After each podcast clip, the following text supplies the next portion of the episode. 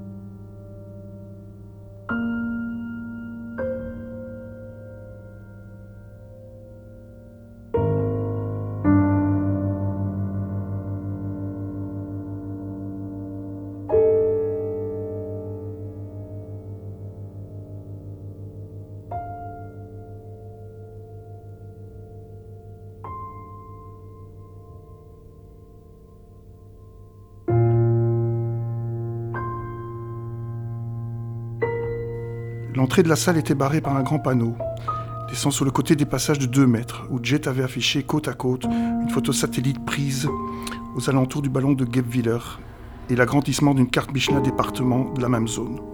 Le contraste était frappant. Alors que la photo satellite ne laissait apparaître qu'une soupe de verre plus ou moins uniforme parsemée de vagues taches bleues, la carte développait un fascinant lacis de départemental, de routes pittoresques, de points de vue, de forêts, de lacs et de cols. Au-dessus des deux agrandissements, en capital noir, figurait le titre de l'exposition La carte est plus intéressante que le territoire.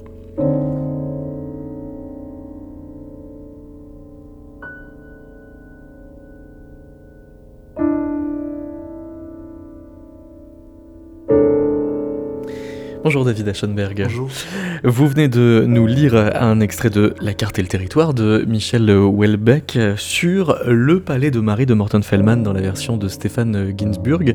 C'est vous qui avez eu l'idée de faire euh, cette euh, association parce qu'en fait je vous ai demandé un exemple de musique hors sol, hors territoire, hors champ. Si bien que pour vous ça allait bien ensemble de lire ce texte avec cette musique. Ben oui, exactement. Euh, je pense que la, musique de, Feldman est vraiment très particulière. Euh, elle désamorce tous les champs de perception, d'investigation et d'analyse traditionnelle.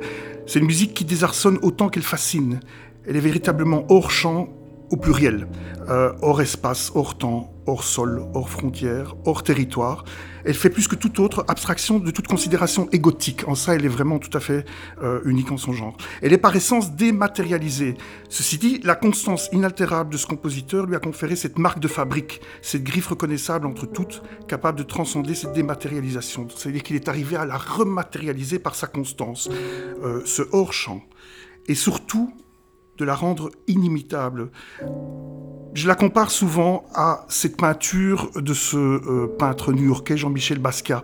Euh, bon, c'est évidemment une comparaison qui peut paraître euh, un petit peu bizarre, mais c'est ce, peintre que, vous connaissez sûrement, qui est, qui est, mort à même pas 30 ans, à la fin des années 80, qui produisait une quantité invraisemblable de toiles très colorées, violentes, expressionnistes, et comme peintes par par des enfants. On s'est tous imaginé, enfin je ne sais pas si ça vous est arrivé, mais dans un moment de fulgurance ou de désespoir total, pouvoir peindre comme ce Basquiat. Je peux vous dire que le résultat est, pour le dire poliment, navrant. comme chez Basquiat, les éléments objectifs relativement simples que l'on retrouve dans la musique pour piano de Feldman si on croise quelqu'un dans la rue qui est un minimum éclairé en la matière et qu'on lui pose la question qu'est-ce qu'il y a dans la musique de, de, de, dans la musique de piano, il va vous répondre que ce sont des formules courtes, dissonantes, reproduites presque à l'identique dans un laps de temps très étiré, pédale de droite enfoncée. Oui, effectivement, il aura réussi son examen. Mais ce ne sont jamais que des outils d'une expression très tendue, très serrée et qui n'appartient qu'à lui. Ça, c'est véritablement l'objet d'une fascination pour moi. Ces productions artistiques, quel que soit le médium d'ailleurs, qui ne souffrent aucune imitation, aucune transposition, malgré la relative simplicité des concepts. À l'inverse de Feldman, Welbeck nous entraîne dans un univers cadré, calibré, de façon obsessionnelle, véritable catalogue de toutes les bonnes recettes en matière d'artisanat. Et c'est pas péjoratif, hein, je suis un, inconditionnel de, de Welbeck, mais c'est factuel, quoi. Un univers essentiellement au service de la narration et qui n'hésite pas à lisser sa prose afin qu'elle ne soit jamais en concurrence avec celle-ci. Welbeck est un orfèvre en la matière, et particulièrement dans ce roman, La carte et le territoire, dont est tiré l'extrait dont on, vient d'entendre. On pourrait penser que ces différentes approches sont contradictoires. En réalité, elles ne le sont pas. Elles seraient même, selon moi, complémentaires. En préparant cette émission, je me suis rendu compte que mon champ de réflexion, d'investigation, se trouve à la croisée des chemins de ces deux visions, à la fois conditionnées, comme nous sommes tous euh, l'être, par un héritage philosophico-technique de l'écriture musicale, et persuadé des bienfaits de cette distanciation d'un ego souvent très, pour ne pas dire trop, encombrant. C'est euh, paradoxalement finalement la question de l'ego qui vous fait faire euh, le, pont entre les deux, alors même que c'est par la question de la carte qu'on est venu à faire l'association. C'est-à-dire que, la carte serait un outil de déségotisation euh, en fait, c'est pas contradictoire. Je pense que l'un va avec l'autre. C'est comme ça que moi je le ressens et je me rends bien compte euh, que euh, pour arriver à maîtriser le plus possible son, médium, il faut arriver à faire abstraction de, cet ego qui, nous envahit beaucoup et qui euh, et c'est un combat permanent, je dirais, c'est un combat vraiment euh, quotidien, surtout à notre époque, hein, avec euh, les médias, avec les réseaux sociaux qui nous envahissent et finalement qui nous détournent de cette pratique artistique de création qui demande justement une, sorte de, distance par rapport à tout ce qui pourrait nous nous dégager de, de, de, cette concentration particulière. Mais parce que précisément, cette distance, elle relève aussi bien du détour, euh, dans la mesure où vous dites bien que, que quand vous vous-même faites une partition que vous intitulez La carte et le territoire, euh, c'est justement parce que vous, vous certains diraient, déterritorialisez de, de l'activité de faire partition pour faire musique euh, aussi par d'autres médiums. Oui, en réalité, c'est pas tout à fait ça, parce que je me rends compte que quand j'ai écrit la première pièce que j'ai intitulée La carte et le, territoire, c'est une pièce pour violoncelle. c'est un cycle. Hein. C'est un cycle hein, de, plusieurs partitions euh, pour, pour violoncelle électronique. En fait, je n'avais pas lu le roman de, de Welbeck. Donc, en réalité, j'étais, euh, j'imaginais une, autre façon d'aborder ce concept. Ce qui m'intéressait surtout, c'était vraiment le, le, glissement euh, de la représentation graphique, c'est-à-dire de la partition, vers euh, cette géographie sonore que pourrait être la, réalité de, la musique. Et ce qui m'intéressait justement, c'est euh, ce point particulier du glissement et qui est une sorte d'errance euh, qui, m'a semblé faire écho à, cette errance qui nous pousse tous à, aller de l'avant, euh, au risque de, nous perdre. et, donc, c'est plutôt vers ce, ce genre de, de, réflexion que, que j'ai été quand j'ai euh, quand j'ai appelé ce cycle La carte et le territoire. Ce, quasi-principe euh, d'errance, en fait, il est euh, aussi dans, dans, le jeu entre la violoncelliste et l'électronique, c'est-à-dire que c'est une séquence préenregistrée, mais qui est déclenchée par l'instrumentiste, pas forcément à des moments exactement prévus, alors. c'est-à-dire que l'instrumentiste a a une marge de, manœuvre assez, assez large, donc ça veut dire que c'est une, succession de séquences qui peuvent être jouées euh, dans un ordre euh, au choix de l'instrumentiste. Et pour arriver à ce que les choses se passent avec euh, fluidité et, avec souplesse, eh bien, il y a une séquence préenregistrée que l'instrumentiste déclenche et qui justement permet cette fluidité. Donc c'est un, un, discours continu et en réalité, les, respirations ne, sont pas le résultat d'une tourne de page. donc voilà, cette séquence préenregistrée permet cette fluidité.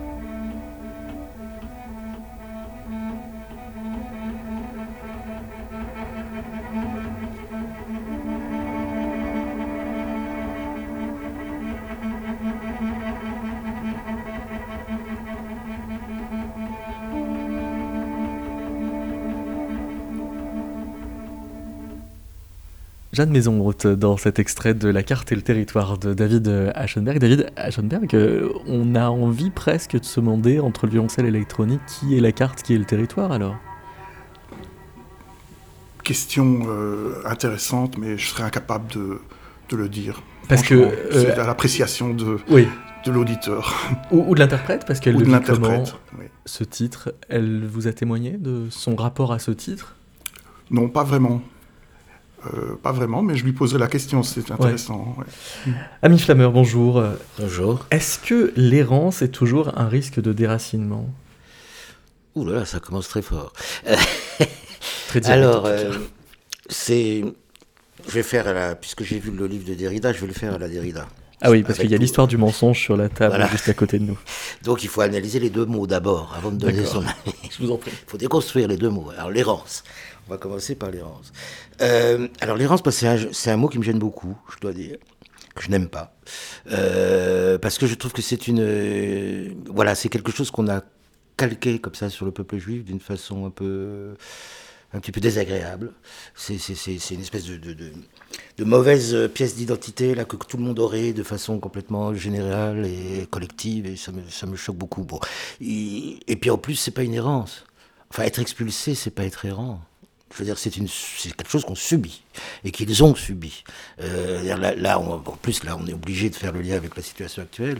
Euh, il s'avère que j'ai participé, par exemple, l'autre jour à, à, ce raout un peu, un peu d'ailleurs people ridicule, mais enfin bon, on m'a demandé, j'ai pas pu dire non, sur la chaîne, euh, comment ça s'appelle, Culture Box. Culture Box, oui, pour le concert de soutien avec, toutes les, avec tous les acteurs célèbres du moment, avec les ministres et tout ça.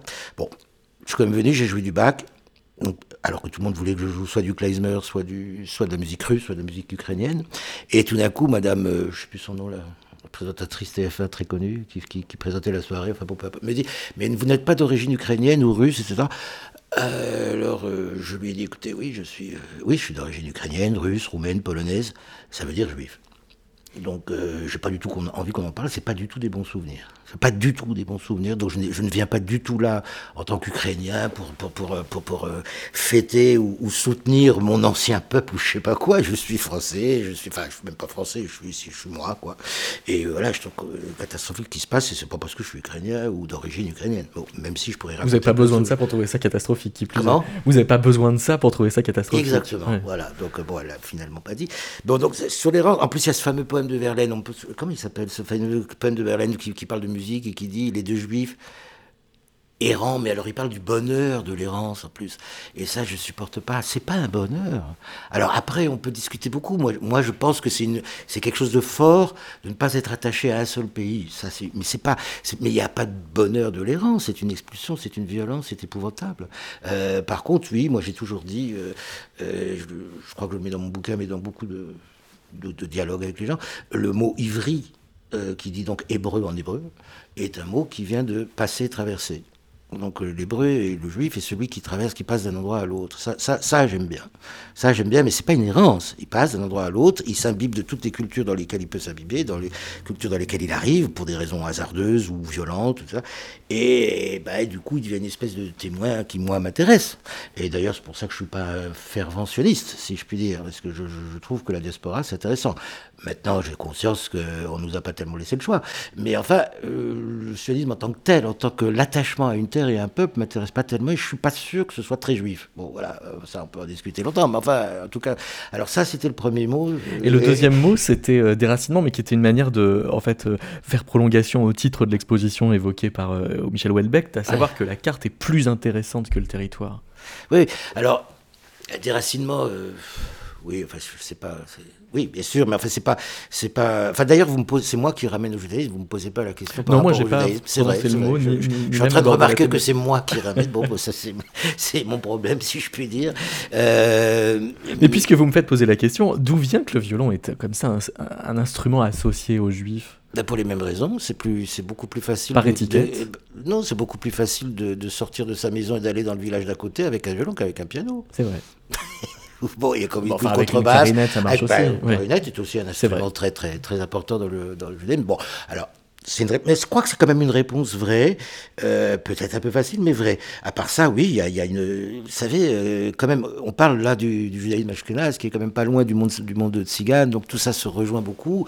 D'ailleurs, euh, moi j'ai entendu des très très vieux klezmer, c'est étonnant à quel point ça ressemble pas du tout à ce qu'on joue maintenant, et que ça ressemble énormément d'ailleurs au monde Tzigane, même des fois de jazz. Enfin, c'est très intéressant. Les, les, c'est beaucoup moins tonal que maintenant, c'est beaucoup moins, le rythme est beaucoup moins carré, il y a, il y a des 5 pour 8, il y a des 7 pour 8, il y a des choses très, c'est d'ailleurs des, fois très proche de la musique ottomane, ancienne, soufie.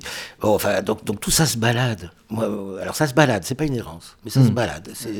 C'est, je, je, je, sais pas, le, je, dans le mot errance, il y a, y a, y a, y a l'idée d'une, d'une plume qui serait au vent comme ça par hasard, euh, qui, qui, qui, serait prise par les autres. Ça, ça, ça, ça me dérange un petit peu. Voilà, c'est tout. Mais par contre, la notion de voyage, la notion de partage, la notion de, de, de, de balade, de, de, de, connivence avec les autres, oui, elle est pour moi essentielle, absolument essentielle. Alors, est-ce que ça répond, je sais pas, sur la Terre le... Moi, en plus, alors, je, je, suis désolé, moi, je suis pas un amoureux de Welbeck, je suis obligé de réagir. je suis obligé de réagir. Enfin, avec toute la fascination que je peux avoir pour le talent, euh, disons, narratif et d'écriture, mais je trouve qu'il trimballe quand même des concepts euh, extrêmement dangereux et extrêmement parfois pervers. Bon, alors donc après, on peut en parler. Mais ça, mais, vous êtes d'accord avec ça Oui, absolument, je suis absolument d'accord avec et, ça. Et surtout, je ne suis pas sûr que ce soit vraiment l'exemple de quelqu'un qui ait dominé son ego. Non, mais la question n'est pas là. Je pense que euh, il, finalement, il fascine aussi pour ça. Et puis, je veux dire, il s'en cache pas du tout. Euh, et, c'est vrai que bon, il véhicule euh, toutes ces, failles qui nous parlent et qui sont bah, souvent le reflet de, nos propres failles. Et, souvent, il, met le doigt là où ça fait mal. Et, euh, je, crois que c'est ça qui... Finalement, il a vraiment le courage d'aller jusqu'au bout de ses idées, euh, au risque euh, d'aller parfois à contre-courant d'une certaine idée qu'on peut se faire de la, du politiquement correct. Et ça, je, je trouve qu'à ce niveau-là, c'est quand même intéressant. En tant qu'artiste, je trouve que c'est intéressant parce que on le fait de moins en moins et, euh, et lui le revendique. Euh, c'est pas pour ça que je suis d'accord avec tout ce qu'il raconte, loin de là. Hein. Moi, juste en un mot, je pense qu'il y a vraiment oui. beaucoup d'espace entre le politiquement correct et Welbeck.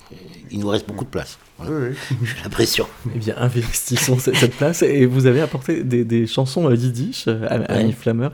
On va écouter un, un, chant des partisans. Vous voulez en dire un mot avant qu'on l'écoute? Oui, bah déjà j'ai envie de dire un mot sur le, comment dire, le, la genèse de ce disque, oui. parce que c'est une histoire en, en soi-même. Il est très vieux déjà. C'est assez... un disque que vous avez enregistré avec le chanteur Moshe Leiser et l'accordéoniste Gérard euh, Barrault. Absolument. Euh, qui sont deux... Enfin bon, Gérard malheureusement est décédé, et ses amis extrêmement chers. D'ailleurs, on a décidé, depuis qu'il est mort, on ne le joue plus. D'accord. Et Moshe est un metteur en scène d'opéra, euh, voilà, qui fait beaucoup de choses.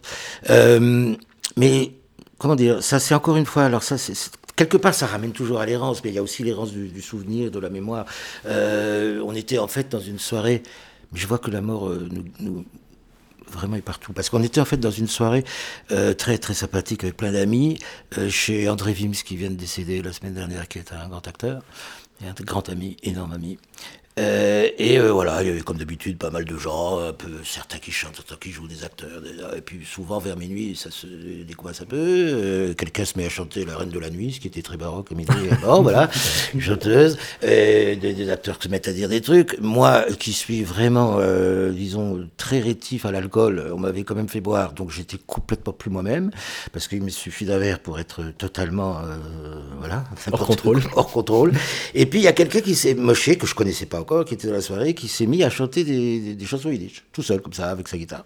Et j'ai eu une espèce de vraiment de mémoire énorme, un, truc de souvenir énorme de, mon enfance, là, pour le coup, que j'avais, parce que j'avais totalement oublié toutes ces chansons, mais je les ai entendues petit par mes parents, par aussi le mouvement de jeunesse juive dans lequel j'étais, où on faisait des fois des, ils faisaient eux des soirées comme ça, de, de de chansons yiddish pour le public. Et j'ai eu un truc très très très fort, et, mais je m'en étais pas rendu compte puisque j'étais sous, et j'ai dit à tous les amis qui étaient là, bah, alors j'ai sorti mon violon évidemment, j'ai improvisé sur le truc sans les connaître, avec un vague, vague souvenir de certaines. Et euh, j'ai dit, il faut absolument qu'on en fasse un disque, c'est trop beau. Mais j'avais complètement oublié le lendemain matin puisque j'étais totalement sous. Et je reçois un coup de fil de Moshe qui me dit Tu sais, tu as, tu as promis qu'on ferait un disque. Et je dis, ah mince, oui, d'accord. Et quand même, bon, alors, pas pour essayer, j'ai appelé, euh, peut-être, on le connaît plus maintenant, Pierre Touré, qui était le, le directeur de Okora Radio France, vous savez, qui était la, la, bonne collection. C'était le formidable label de musique du monde, sublime, édité par Radio France. Et euh, il m'a dit euh, Bah écoute, alors je lui ai dit Écoute, on a, on a improvisé hier, mais j'ai promis de faire un disque, mais enfin, bon, c'est pas, moi je connais pas les chansons. Et, mais on faut faire un disque, quoi.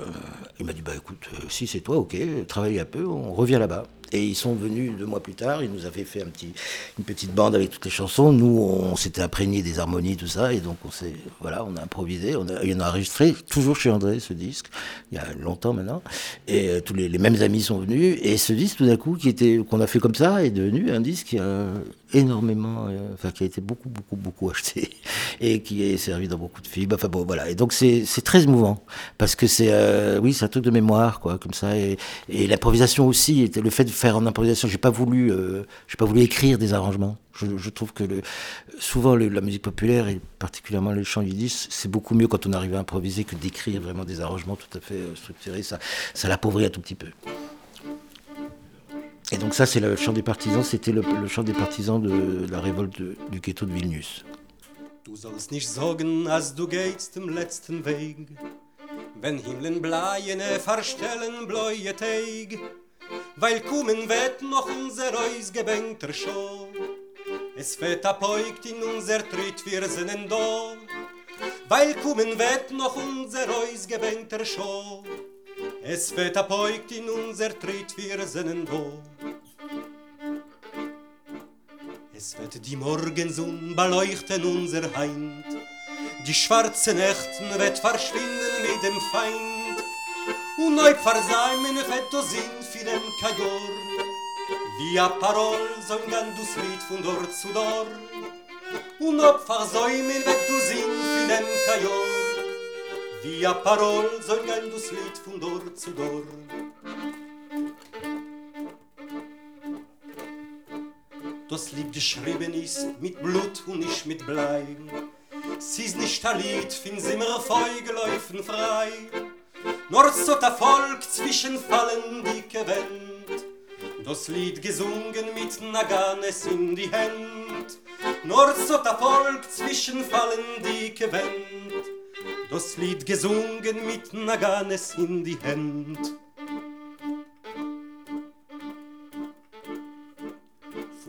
Von grimmen Palmenland bis Land von weißen Schnee. Wir kommen ein mit unser Fein, mit unser Wein Und wie gefallen sie sa spritz fin unser Blut. Sprotzen we dort unser Gewure, unser Mut. Und wie gefallen sie sa spritz fin unser Blut. Spretzen we dort unser Gewure, unser Mut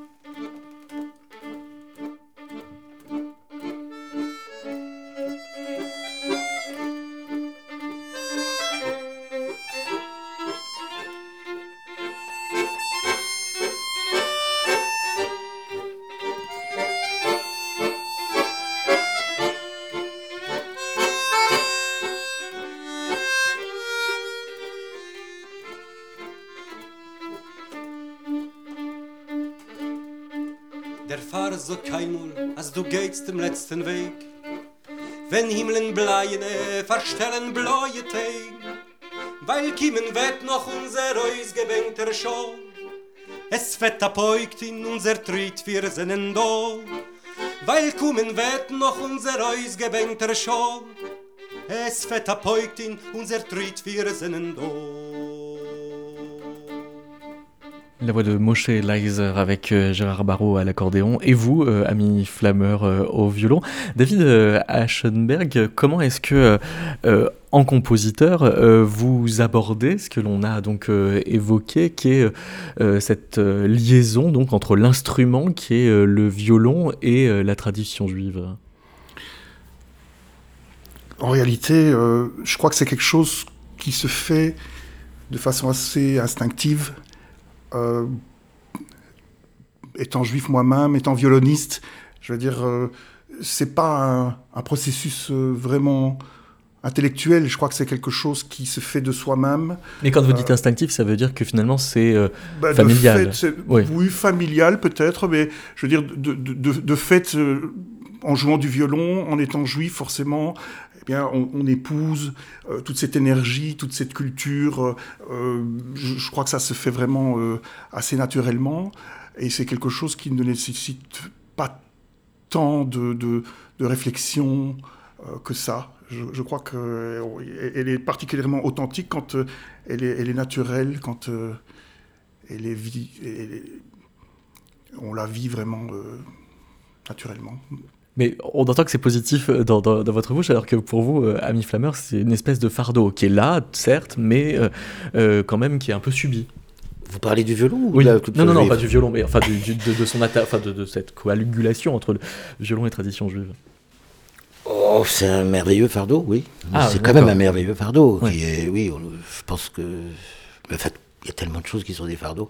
Mais euh, oui, ça c'est un fardeau de plus. C'est un fardeau de plus. Enfin, comment vous dire C'est une transmission. Moi, je crois qu'il y a eu une transmission qui est d'ailleurs en train de disparaître. Ça, ça, ça, me fait mal. Euh, moi, quand j'étais môme au conservatoire, presque tous les violonistes un peu célèbres dans le monde étaient juifs. Hein. C'était, euh, bah, enfin moi, je, l'époque, Menuhin, euh, Milchan qui était mon prof d'ailleurs, euh, Strack, etc., etc. C'est pas d'ailleurs, c'est pas du tout un truc de, comment dire, ni de supériorité ni de quoi que ce soit. Mais je déteste ça. C'est pas ça que je veux dire. Mais, mais on était marqué par ça. Enfin, moi, j'ai connu des, et, et, dans tous les sens, j'ai connu des, des, des, des, musiciens, des violonistes non juifs qui, qui, quand ils se changeaient, qui, en même temps que la queue de pie, mettaient une étoile de David. Hein. En disant, bah, si je mets une étoile de David, ils vont croire que je joue mieux que ce que je joue. Ils n'étaient pas juifs du tout. Donc il y, a eu un fantasme avec ça. Maintenant, euh, il y a eu une réalité aussi. Il y a eu, je veux dire, tout c'est ce monde de russo, polonais. Enfin, d'ailleurs, on dit toujours ça. En fait, c'est ce qu'on appelle la zone de résidence. Hein, la zone de, résidence des juifs qui, incluait une partie de la Roumanie, une partie de l'Ukraine, une partie de la Crimée. On est en plein dans le problème actuel. Bon. Et euh, oui, là, il y avait une tradition de chanter, mais pour un truc très simple. Vous savez, enfin, vous savez le mot klezmer, c'est assez simple. Hein, ça veut dire les instruments du chant parce qu'il y a un truc, euh, il y, a deux choses qui se combinent. Dans le judaïsme religieux, on n'a pas le droit de faire de musique dans, le, dans la synagogue. On peut chanter, mais on n'a pas le droit de faire de musique, pas, pas parce que c'est interdit ou parce que je sais pas quoi, parce que, ça, on, le partage ou pas, moi je le partage pas, mais enfin, parce que le peuple juif est en, est en deuil depuis la destruction du temple. Quand le temple sera reconstruit, on peut mettre tout, hein, des orgues, des, des, des, des majorettes, euh, enfin, je sais pas, on peut tout mettre, mais on est en deuil. Je ne sais pas quand le deuil s'arrêtera. Donc, donc euh, on peut faire qu'à l'extérieur. Et Kleisemer, ça veut dire, euh, ça veut dire les, les instruments du chant. Donc on imite, en fait, on imite le chant avec les instruments. Et c'est de là qu'est venu tout ça. Et donc, euh, les instruments sont devenus tout à fait importants. Et donc, effectivement, bah, je sais pas, vous devez connaître Gura Feigman, par exemple, le, fameux clarinettiste. C'est vrai que il fait tout un tas d'effets euh, avec sa clarinette qui sont très proches de, trucs vocaux, euh, dans, le, bah, dans le violon aussi. bon, alors effectivement, et moi, j'ai... On pourrait parler des heures. Moi, ça, si vous me lancez là-dessus, c'est sans fin. Mais, euh, mais enfin, par exemple, moi, je, euh, comment dire, toute cette génération dont on parle, je, je, les ai aimés incroyablement parce que je pense qu'ils avaient un son. Je parle que du son, là. Je parle même pas de l'interprétation. Ils avaient un son un peu à eux qu'on ne retrouve pas beaucoup qu'on retrouve plus beaucoup. Alors il n'y a pas que judaïsme ou pas judaïsme, il y a plein de choses. hein. Il y a le disque, il y a, il y a, il y a l'évolution culturelle, il y a le, Oui, le- la, de musicale, en fait. perfection, Ouais. euh, pseudo, pseudo perfection. Moi, je me, au conservatoire, j'arrête pas de dire tous les trois jours, euh, parce que on n'entend plus qu'un mot maintenant. euh, c'était bien, euh, on dit plus, c'était beau, c'était intéressant, c'était une interprétation intéressante. On dit c'était nickel ou pas nickel. Voilà.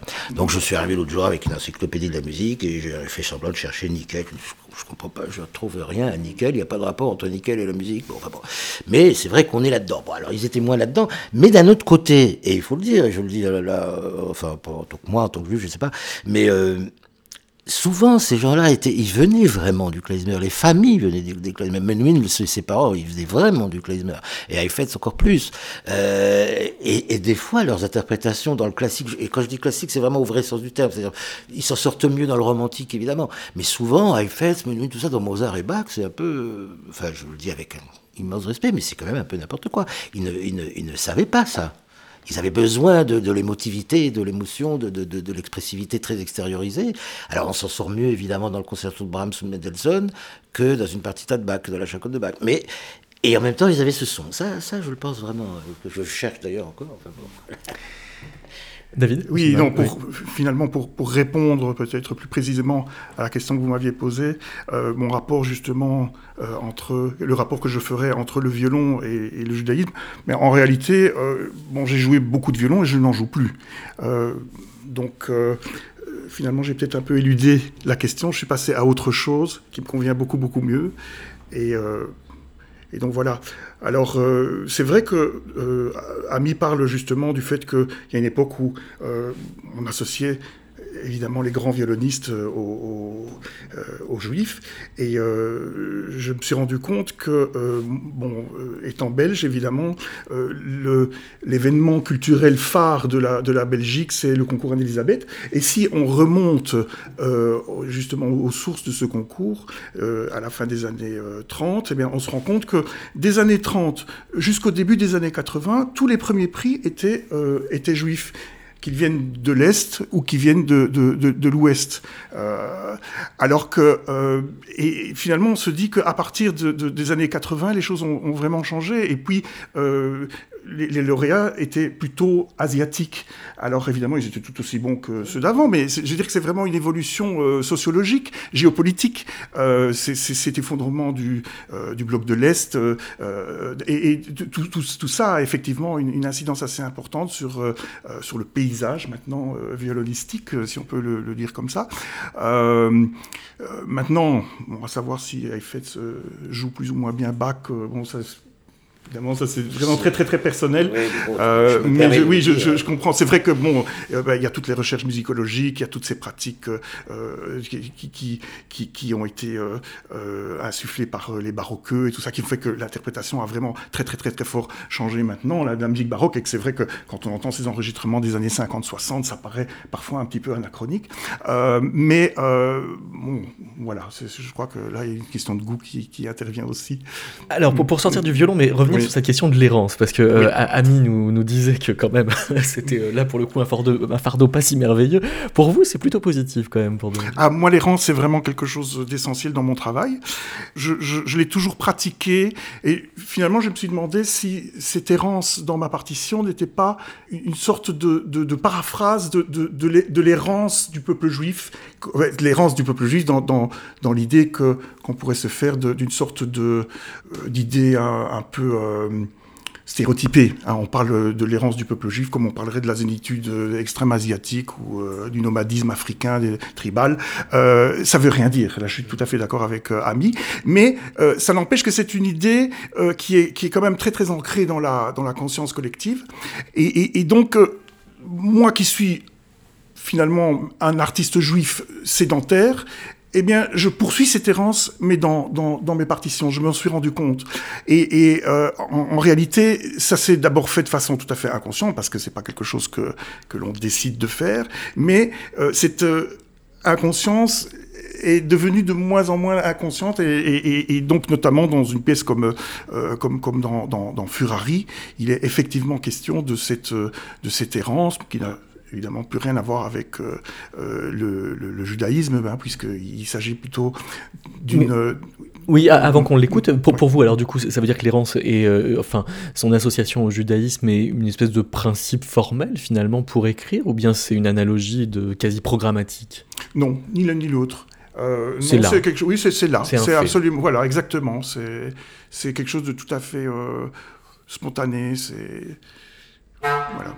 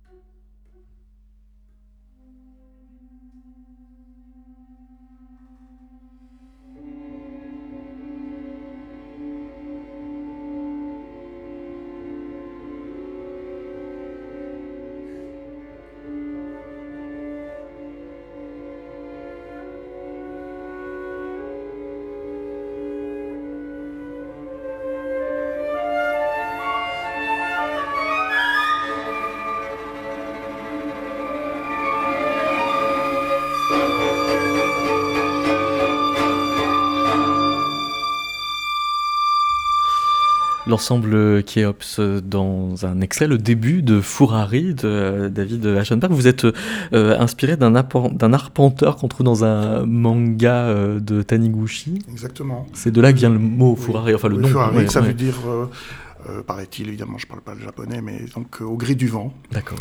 Et donc ça, fait, ça raconte l'histoire d'un arpenteur qui compte ses pas. ça c'est bien dans l'air du temps, évidemment, avec toutes les applications qu'on a sous nos smartphones. On compte aussi nos pas du matin au soir. Euh, et, ce qui est intéressant, c'est que dans le, manga, euh, l'arpenteur, euh, ne, il, se promène, mais il se perd en réalité. Il se perd volontairement dans le vieux quartier de, Tokyo, Udo. Et c'est ce que j'ai essayé de faire dans cette musique. En fait, j'ai essayé d'aborder ce matériau d'une façon un peu différente de ce que je faisais d'habitude. C'est-à-dire que, mais vraiment sans préméditation, sans, sans spéculation, vraiment en, essayant de me perdre dans ma propre partition. Je ne sais pas si j'y suis arrivé, mais c'était une expérience quand même très, très, très intéressante. Et, euh, et donc voilà, ça m'a donné l'occasion d'expérimenter d'autres genres de, mais on, dirait que vous êtes euh, attentif à vous déprendre des formes que vous générez. Euh, mais je pense que c'est un petit peu le propre de, toute euh, démarche artistique, de, sortir de sa zone de, confort. en tout cas, c'est comme ça que moi, je, conçois les, choses. Alors évidemment, on, est attentif à, tout ce qui nous entoure, mais ça, ça, ça, permet justement de, d'aller au-delà de, de, ce qu'on fait d'habitude et, et euh, bon, ça c'est pas toujours très très concluant, mais en tout cas ça, ça permet d'avancer. Et alors, euh, vous euh, avez apporté une autre pièce d'un de vos compatriotes, Philippe Boussemans, qui s'intitule Surfing, et là on passe de l'arpentage au surfing. Oui, exactement, parce que bon, évidemment, cette idée de d'errer dans, dans, dans, sa musique, évidemment, ben, c'est, je suis pas le premier à avoir eu cette, cette bonne idée, parce que notre gloire nationale hein, en matière de, de, musique contemporaine. Philippe Boussemans avait fait ça au début des années 90, euh, on peut le dire, hein, depuis la sortie de l'album d'Angèle 95. Euh, je pense que vous comprenez tous le belge, donc euh, on peut, on Et peut le, le dire. Et le suisse, oui. Je ne sais pas comment on dit 95 en, en 90 en, Suisse. 95. Ah, D'accord, ok, voilà. Eh bien, donc, en fait, il a écrit une pièce dans laquelle il il figurait un, surfeur donc euh, qui euh, négocie les vagues et, euh, donc évidemment ça, a donné lieu à une musique très très très nerveuse euh, qui, euh, qui donne l'impression de, de, vraiment suivre le mouvement du, du, du surfeur. Et, et ça c'est vraiment très caractéristique de, de, la musique de ce compositeur euh, qui joue énormément sur les, les, contrastes de rythme mais les contrastes extrêmes. C'est-à-dire qu'on ne passe pas comme souvent du simple au double ou du simple au triple. Chez lui ça peut être du simple à dix fois la vitesse et et puis euh, ralenti, un ralenti énorme. Donc c'est très très très caractéristique.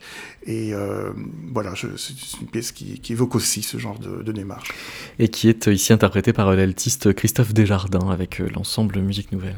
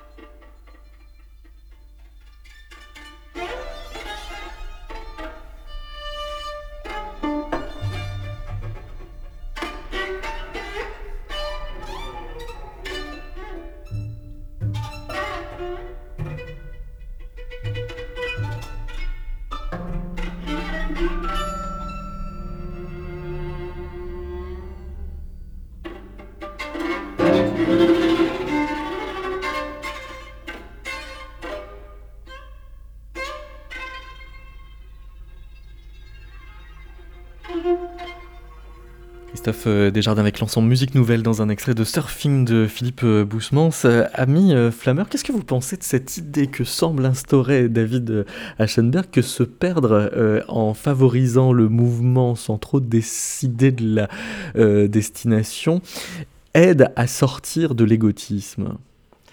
Bah, je suis totalement d'accord, mais vraiment plus que d'accord. Ça m'intéresse beaucoup. Simplement, et, c'est beau d'ailleurs, je veux... on part pas du même truc. Enfin, même si on a, je pense, je le vois de plus en plus, les mêmes, euh, les mêmes intérêts, je pense. Les mêmes tropismes. Les mêmes tropismes, voilà. Euh, mais euh, la vie des compositeurs, moi je suis interprète. Oui.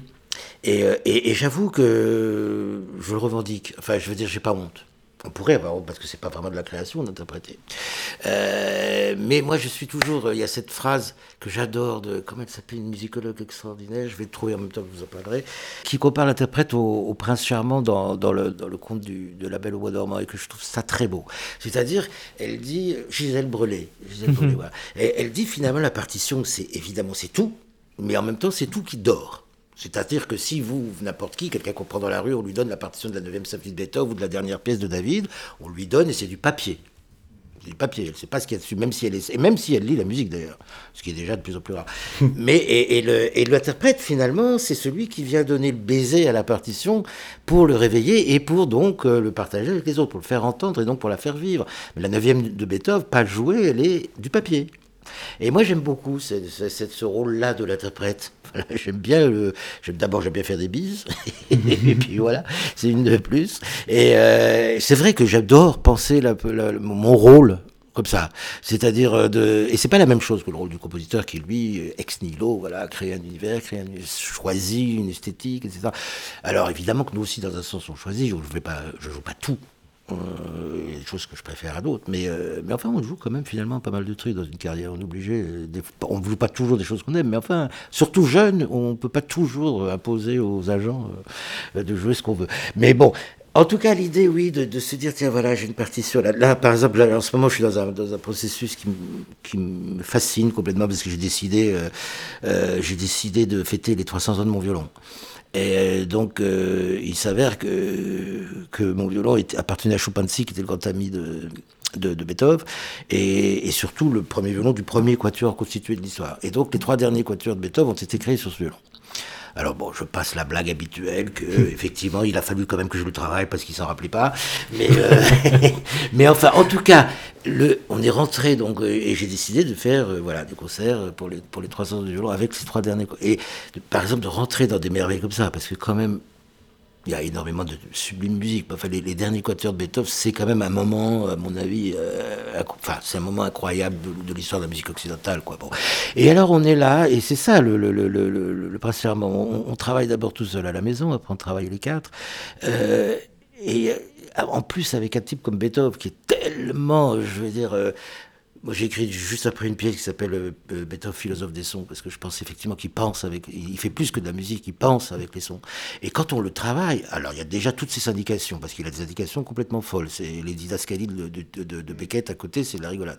Euh, il y a plein d'indications très très surprenantes, très contradictoires, et, on est là à vouloir interpréter et les notes et les indications, puis se dire, ben oui, mais là, là qu'est-ce qu'il a voulu? Pourquoi il fait un changement radical tout d'un coup, mais complètement abrupt, sans aucune préparation, sans aucune transition? Bah Alors il veut dire quoi? Puis après il met allegretto. Enfin bon. Et moi, je me suis, je me suis surpris des, des moments j'étais tellement dedans, tellement ému par la, redécouverte de cette musique de l'intérieur sur les partitions. Je, me suis surpris presque à aller dans la, cuisine pour, en pensant que Beethoven y était pour lui demander Mais là, pourquoi, pourquoi vous avez marqué ça? Mais, et c'est vrai que cette connivence avec les compositeurs, quand on est interprète, elle est, elle est merveilleuse. donc c'est pour ça que je dis que j'ai pas honte de ne pas être un, créateur. Voilà. J'ai écrit un tout petit peu de musique, très pas terrible du tout, pour des films, pour des théâtres, mais pour des pièces de théâtre. Mais je suis pas. Bon, voilà. Alors, euh, ça ne pas tout ramener à ça, mais c'est peut-être aussi ça le judaïsme dans l'histoire. Euh, parce, que, parce que qu'est-ce que c'est que le rapport euh, à la Bible au Talmud si ce n'est pas une interprétation permanente et renouvelée éternellement de, du contenu, du sens qui peut changer? Et je vous assure, je sais pas, il y a quand même des œuvres avec lesquelles on vit. Moi, les parties bac, par exemple, on a, la première fois que j'en ai travaillé, j'avais 13 ans.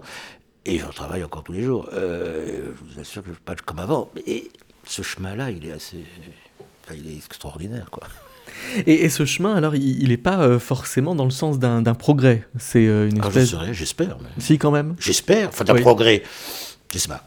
Parce que si, on se met dans cette euh, tradition herméneutique d'interprétation, ça veut dire que euh, l'interprétation suivante remplace toujours la, précédente, mais, mais sans que le mieux soit acquis. Enfin, il y a. Oui, c'est sans fin. C'est absolument sans fin. Et euh, c'est pour ça que je, que je les enregistre maintenant, en ce moment d'ailleurs, mmh. et que je ne me serais jamais pas de le faire avant. Mais et je suppose que je vais détester mon disque et que je vais vouloir le refaire quelques mois plus tard.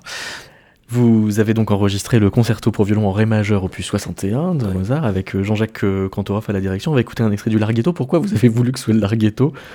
Alors, euh, il y a deux choses. D'abord, c'est le plus court et on est à la radio.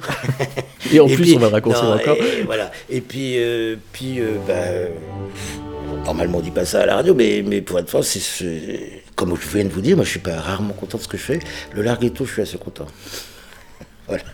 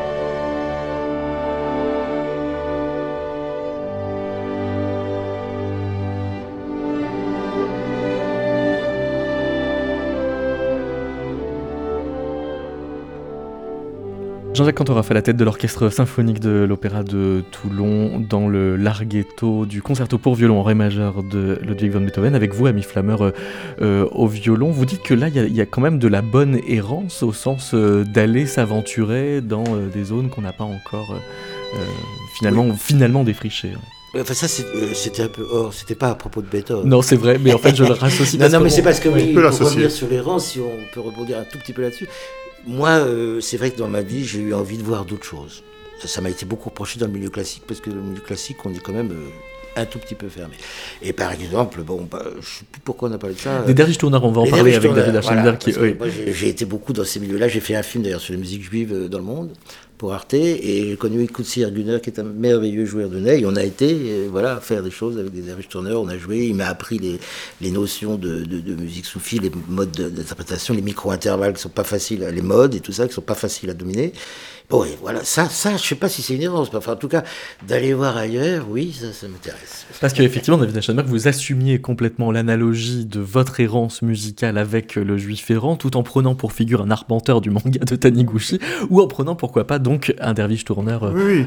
Moi, personnellement, évidemment, je connais pas de derviche tourneur. euh, euh, j'en, connais pas personnellement. Ceci dit, j'ai vraiment ce sentiment de d'appartenir à cette, euh, comment on peut les appeler, euh, euh, à cette congrégation. euh, parce que j'ai, vraiment, j'épouse vraiment leur leur mission quelque part, enfin l'idée qu'on se fait de, leur mission de, de passeur d'énergie vraiment euh, entre le ciel et, la terre, c'est le fait de tourner sur soi-même comme ça, avec euh, une main tournée vers le ciel et puis l'autre vers la terre. Euh, et j'ai l'impression que euh, nous sommes nous tous euh, artistes de tous bords, des, passeurs d'énergie comme eux. Alors, ce qui est intéressant aussi, c'est qu'ils associent euh, le fait, euh, d'ailleurs ils le disent vraiment, de, de tuer l'ego. Euh, qui est qui, qui est en eux et, euh, et ça, euh, ça ça leur prend énormément d'énergie justement il y a tout un décorum qui, tour- qui tourne autour de ça et donc c'est pas pour me déplaire puisque vous l'avez compris je suis aussi sensible à ce genre de, de démarche Et c'est assez différent parce qu'il y a en plus une dimension de trance dans leur musique quand même. Exactement. Et la trance, c'est c'est quelque chose qui musicalement, enfin bon, on pourrait en parler, ça existe dans toutes les musiques à mon avis. Pour euh, finir cette émission, euh, Ami Flammer, vous avez euh, proposé qu'on écoute l'opus 46, composé en 47, de Arnold Schoenberg, qui s'intitule Un survivant de Varsovie. Oui, parce que c'est au-delà. Bon, d'abord, je suis un amoureux de Schoenberg, mais ça, j'en parle pas parce que sinon, on sera là demain. Euh, euh, mais en plus, bon, en plus, en ce moment, mais tout le temps, euh, il y a quelque chose de sublime là-dedans. Schoenberg, donc, comme on sait, est parti en exil aux États-Unis. Et puis, il y a effectivement un survivant du ghetto, un des rares, qui sort de, de- de- des abris, des souterrains pleins d'eau et tout ça, qui réussit à partir en Amérique et qui dit, aux en arrivant en Amérique, il dit, vous savez, avant-guerre, il y avait un compositeur que j'adorais à Vienne, c'était Schoenberg, est-ce que je peux le rencontrer? C'est quand même Et il demande rendez-vous, il, a évidemment rendez-vous avec Schoenberg, et il passe plus- plusieurs jours et nuits à lui raconter la révolte du ghetto. Et vraiment, il lui raconte la révolte du ghetto. Et, et ce qui est sublime, c'est que Schoenberg, qui allait quand même très lentement dans la composition, qui écrivait plutôt deux lignes par semaine qu'autre chose, en deux jours écrit cette pièce de 20 minutes pour quand même orchestre symphonique, chœur, chœur et, et voix parlée, et texte. C'est un, enfin pour, pour moi c'est une merveille parce que c'est c'est en même temps d'une force inouïe et, et c'est la révolte à l'état pur. Bon, mais c'est enfin bon, mais c'est pour ça que j'aime la musique aussi. C'est que je pense, alors, en général, c'est que je pense qu'effectivement la musique exprime des sentiments d'une façon que peu d'art peuvent. euh, enfin là on voit vraiment la bagarre quoi. Mais mais, mais on voit déjà ça chez Beethoven. hein, de- par des moments de chez Beethoven, il y a des moments où on se dit ben, euh, ça si on ça réveillerait euh, de- 2000 bonnes sœurs endormies et qui qui iraient faire la, la révolution en Union soviétique. Enfin, bon voilà, euh, y a des, des fois des virulences. Et je trouve que là il y a cette virulence là.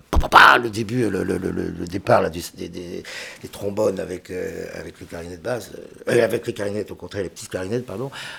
C'est fou quoi. Et puis quand le texte match to match. Alors curieusement le, le, le, le texte est en anglais. Le texte est en anglais mais les chœurs chantent en allemand. C'est-à-dire que les chœurs représentent les juifs. Merci beaucoup, Ami Flammer. Merci, David Aschenberg. merci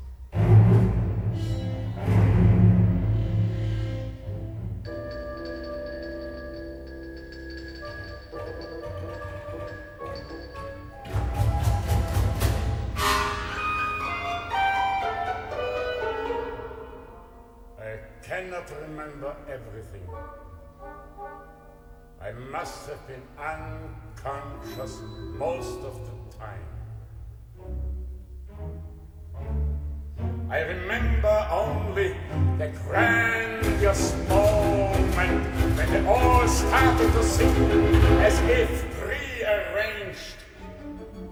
The old prayer they had neglected for so many years. The forgotten creed.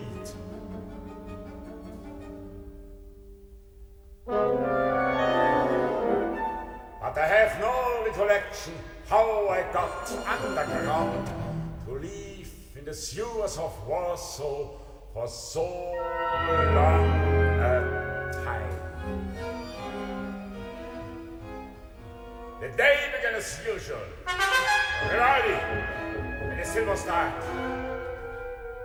Get out!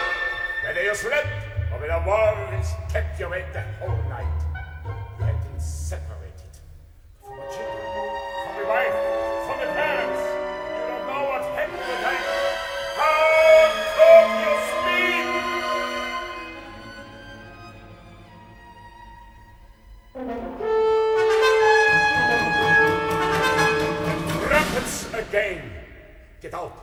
The sergeant will be furious. They came out. Some very slowly. The old ones, the sick ones. Some with nervous agility. The fearless sergeant. They hurry as much as they can. In vain. Much too much noise. Much too much commotion. Was fast enough. Der Feldwebel schaut. Achtung! Stillgestanden! Na, jetzt mal! Oder soll ich mit dem Gewehr nachhelfen!